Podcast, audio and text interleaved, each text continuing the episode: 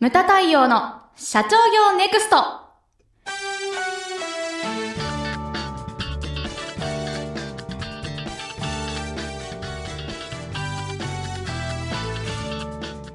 ムタ太陽の社長業ネクストは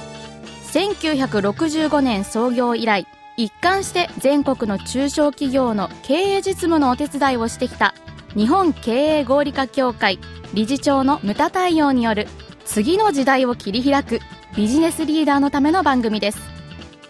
社長やリーダーが知るべきキーワードや考え方書籍社長の悩みなどリスナーの皆様からの質問に毎週お答えしながら日々の仕事や中小企業の経営にどう生かすべきか明快な切り口で解説します。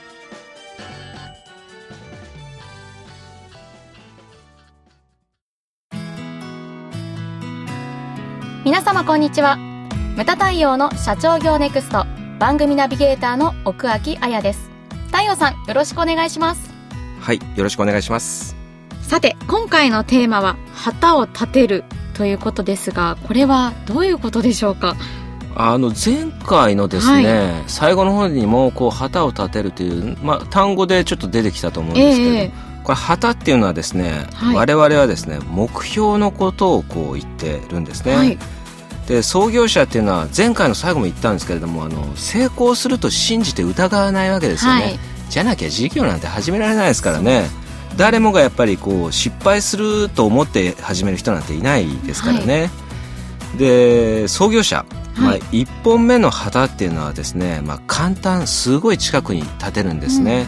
単純なことですよ。でうちもね創業50年以上経ちましたけれども、はいあの最初にですね、まあ、事業を始めた時っていうのは本当単純な理由だったと思います。ええ。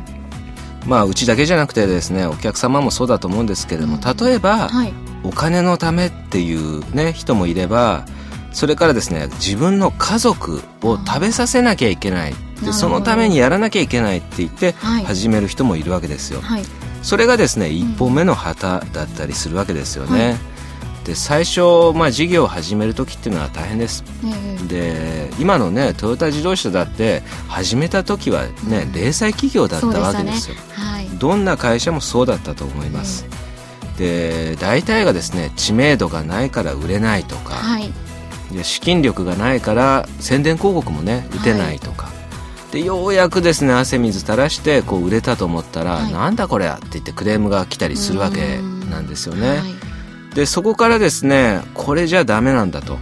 お客様の役に立つためにはどういうふうにしたらいいのかって言ってうん。もっと商品を良くしようとか、はい。もっとお客様のためにっていうことを考えてはい。それでですね徐々にこう理念とか哲学っていうのがふつふつとこう自分の中に湧いてくるわけなんですよね。なるほど。それありきではないということですね。そうなんです。あそうでした。はい、だから誤解してほしくないのは、はいなんかね最近の30代の経営者とか、ええ。まあ、創業者とか2代目ですね、はい。見てるとその理念理念言ってるけれども、それはこう頭の中であるだけで、え実際にやっぱり身をもって体験したことではないというふうに僕は思ってるんですよね。はい。でそうそれでこう創業者っていうのはこう徐々に徐々に叩かれうん。叩かれでそういったものが身についてくるわけですよね。なるほどで今言ったようにこう2代目3代目私も2代目ですけれどもね、はい。でそういったものがやっぱりこう分かってないと。だからこう苦労したりとかね最初の3年間はよその釜の飯を食えとか、はい。修行に出たりとか、それからですね、まあ、最近よく見るのがあの自分の会社に入れてもらっていきなりその経営企画室とか、はい。なんかわけわからない何やってるのかよくわからないようはいはないポジションにつく人いるんですけれども、ええ私も最初ですね会社に入ってからですね、はい。まあ、最初の6年間っていうのは先輩の下で、こうやっぱり役職もないし、はい。企画部という、まあ、セミナーとかはい。を企画運営する部署について6年間っていうのは、まあ、本当下積みをやりましたね、でそういったものを通してやっぱり第一線でお客様と接して、はい。そこからやっぱり学べるものっていうのがあると思うんですよなるね。ほど。で旗の話に戻しますけれども、で1本目の旗の話をしましたけれども、仕事が回ってきたらですねこう徐々に徐々にやっぱり売れるようになってきたとはい商品が、そしたらですねやっぱり創業者っていうのはいろいろね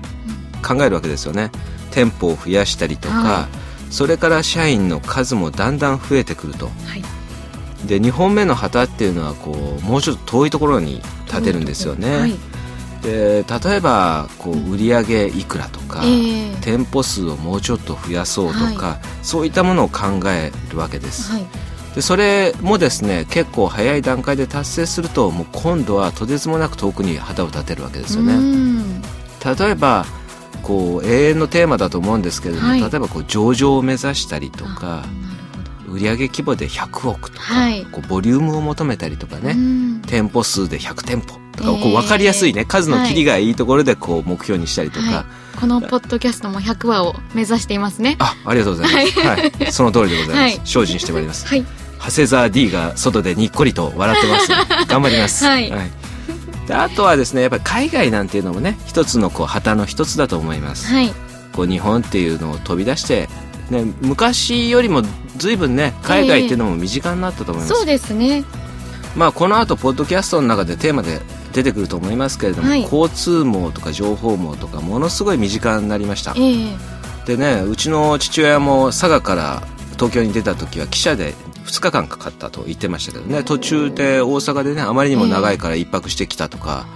えー、で今や、ね、新幹線と飛行機で、まあ、福岡から東京までなんて5時間ですよ。そうですよね。飛行機なんて2時間です、はい、で今日本海っていうのが本当川みたいになってますので、はい、海外っていうのも一つのこうねあの目標の一つかなというふうに思います、うん、で大体ですねこのぐらいの時期になると、はい、我々の父親世代とかからしてみてもそうなんですけども、はい、後継者とかを意識する時代だと思います、えー、そんなね急激に会社っていうのは大きくなりませんので、で人生っていうのはすごい短いと僕は思うんですね、うん、あの平均寿命今80ちょいですよ、はい、で私今45今年6になる年ですよ。もうあやちゃん折り返し地点ですよ私。もうフルマラソンで言ったら 22. 点何キロ今通過したところみたいな、いましたね。はい、通過しちゃいましたね じゃねえよ、はい、そうなんですね。でじあの経営って私は一つの流れだと思うんですね、えー、で自分だけ一生懸命やるっていう経営者もダメなんです。自分の経営だけを一生懸命やるっていう人は僕は50点だと思うんです、はい、これは管理職でも幹部でも言えることなんですけれども、えー、自分の次を育てることそこができて初めて僕は合格点だと思うんですね。そこがでできて初めてまあ70点超えるかなぐらいな感じだと僕は思います、で私の息子を見てもですね、はい、今もうあやちゃんもう 20, 20歳ですよ。今年21ですよ。若い。若いですか？若いです。いやいやいやいやいや私もそんな時期があったんですけれどもでも私20年目なんですよ、えー、入社して、はい、今までの20年この間45だけれどもあれですよ、えー、この間大学を卒業したような感じなんですよ。何笑って 大学生の太陽さんを想像したらお前もすぐそうなるんだよ。でそれこれまでの20年っていうのがあっという間だったんですね、えー、ですのでこれからの20年って僕はもっとあっという間だと思うんですよ、なるほど。そうなった時に慌てても遅いんですよね、はい、ですのでこうそういったものをですねこうずっと早い段階から考えていかなきゃいけないというふうにでよくあるのがですねやっぱり自分一台のことしか考えてない社長って結構いるんですね、えー、そうなんですね。はい。で、うん、我々はですねよく青写真を作るというふうに言いますけれども、はい、あの建増し建増しみたいな違法建築みたいなのは行き当たりばったりでダメなんですよ、えー、自分の代ではここまでやる。その後はお前はここまでやれっていう計画をちゃんと立てていただきたいなと。はい、自分の旗をどこまで立てるのか、えー、で次の代の人にはお前の旗はもっと遠くに立てろ、うん、こうロマンがあるじゃないですか、えー、でよくですね私事業その継ぐとか承継とかいうのを駅伝に例えるんですね、はい。で創業者っていうまでもなくファーストランナーですよ、ええ、駅伝でいうと、はい、でファーストランナーっていうのは私はセカンドランナーですからね、ええ、羨ましいと思うんですね、うん、っていうのは後ろ気にしなくていいですから確かにそうですね、はい、自分頑張って順位をこう上げること、前しか見てないんですね、はい、でもセカンドランナー私は2代目でこう、ええ。バトンたすきを受け取ったと、はい。そうしたらですねやっぱり順位を落としちゃいけないなっていうのをまず考えるんですね。はい。で後ろも意識するし、うん。あわよくば1人抜かしたいなるほど2人抜かしたいと思うけれども、はい。こう頑張りすぎちゃうとオーバーワークになってリタイア。そうですよね。はいで事業で言ったらリタイアイコール倒産ですよ、でそうなっちゃいけないと。だからセカンドランナーっていうのは、まあ、サードランナーもそうですけどバランスが大切だと思うんですね。バランス。はい。でよくですねあの、まあ、父親をライバル視する2代目とかやっぱり周りで結構多いでいるんですすねね,、はい。勝ったとか負けたとかええ。平気で言う人がいるんだけれども、はいそれってねその駅伝も今言った駅伝もそうですけれども、環境が違うじゃないですか、まあはそうですね。箱根駅伝でもええ。大手町から用意どんで走って、はい。最初あんなビル群の中走ってるけれども、風の強い湘南エリアを走ったりとそうですね。か、はい。山のね何区とかあるじゃないですか、はい。得意不得意もあるし経営環境っていうのもやっぱり環境走る環境も変わってくるし、はい。風の強さも違うと。うんで経営も一緒で今まで日本ね経済の中で言ったらバブルもあると、はい。リーマンもあった、うん。震災もあった。いろいろね各地で。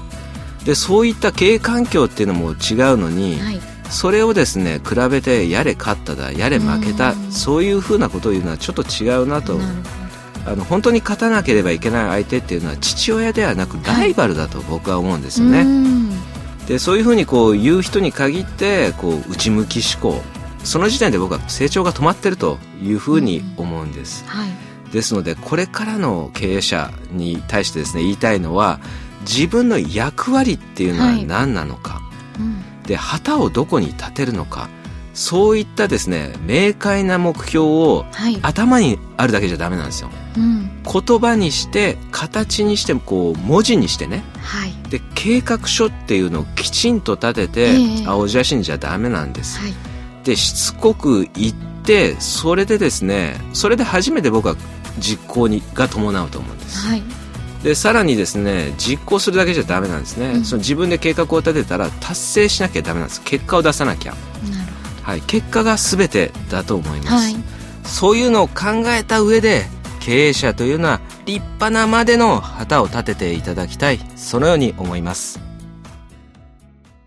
ムタ太陽の社長業ネクストは全国の中小企業の経営実務をセミナー、書籍、映像や音声教材、コンサルティングで支援する日本経営合理化協会がお送りしました。